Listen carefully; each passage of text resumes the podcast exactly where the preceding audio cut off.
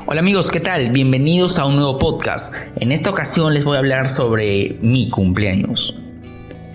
Muy bien, siendo ya 1 y 30 del día 13 de octubre, me siento, bueno, no me siento muy cansado realmente. Me desperté muy temprano, fui a un barbero, el cual es mi amigo, el él es empresario, estuvimos hablando muchísimo. De hecho, pues me hizo reflexionar bastante. Y es que les cuento, ¿no? Ahorita mismo, por ejemplo, tengo mi equipo que está creciendo bastante. Entonces, por así decirlo, las funciones se han delegado. Entonces, un equipo desarrolla esa, esa fuerza de trabajo. Sin embargo, pues me deja tiempo libre, ¿no? Para ocuparme en otras cosas. En cosas que van de crecimiento, de planeación, de estrategia, ¿no? Entonces yo le dije, oye hermano, a ti en tu, en tu emprendimiento, en tu empresa, ¿no te ha pasado? No tú no has vivido porque él ya tiene 30 años y obviamente me lleva más años de, de empresario. Y él me dice, sí, y lo mejor perdón, y lo que normalmente uno hace, eh, lo más fácil es regresar a su zona de confort. ¿Y qué es su zona de confort? Pues volver a hacer las tareas que hacía antes y sentirse como que más útil, sentirse que aún tiene el control de todo y que sigue siendo productivo. Esa es la zona de confort. Yo dije, wow, tienes razón, bro. De hecho, yo estaba pensando hacer lo mismo, pero tienes razón, sería volver a la zona de confort. Me dice, claro, lo duro sería seguir haciendo lo que estás haciendo, aunque parece que no estás haciendo nada, pero realmente estás trabajando en, en, en estrategia, en hacer que el negocio pueda volar, que pueda eh, ir muchísimo más lejos. Eso es lo complicado y eso es lo difícil.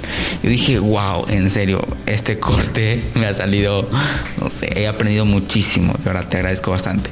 Y yo me quedé, wow, empecé mi día de buena manera, grabamos un poco del curso de superación personal, estuve con mi equipo, luego pues ya y se fue como tres horas para la celebración de cumpleaños, unos juegos, mariachis.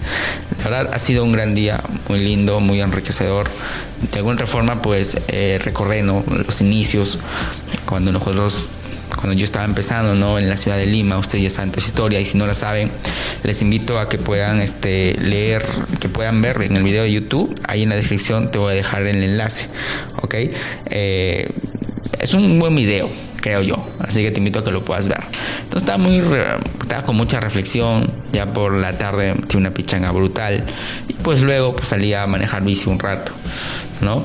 Eh, me pasó una experiencia muy chistosa y es que uno de mis platos preferidos es el tallarín con pato. Bueno, realmente se me hace muy difícil seleccionar un plato preferido. Sin embargo, es el arroz con pato.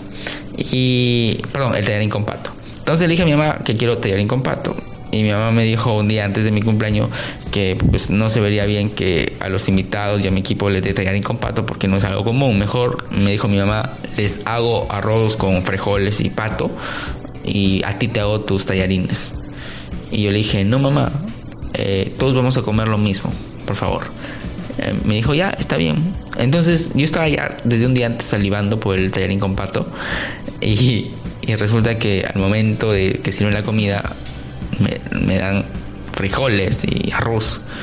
Y yo dije, pues mi mamá habrá cambiado de parecer y habrá hecho pues arroz con pato, pero a mí me habrá hecho mis tallarines. Y voy a pedir mis tallarines y me dicen, no, no has dicho que todos iguales. Y yo le dije, todos iguales de tallarín. Y bueno, obviamente entendimos mal el asunto, ¿no?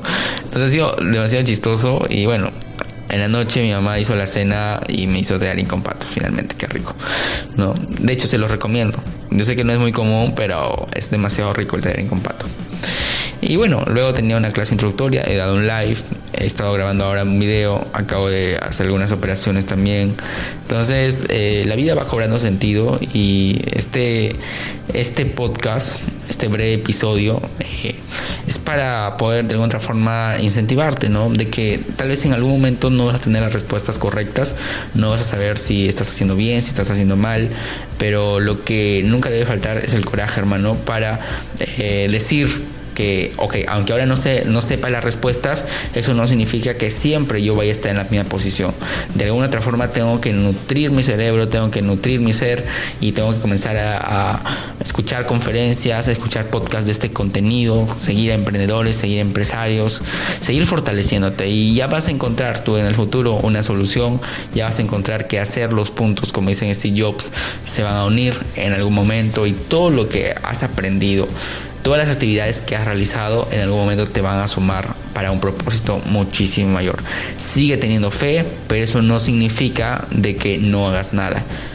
Ten en cuenta que en algún momento, ya cuando sea insoportable el deseo de querer salir adelante, vas a tomar una decisión radical que va a cambiar tu vida. Y obviamente para bien. Posiblemente fracases, pero los son, los fracasos son grandes maestros. Así que sigue dándole. Cuídate, bro.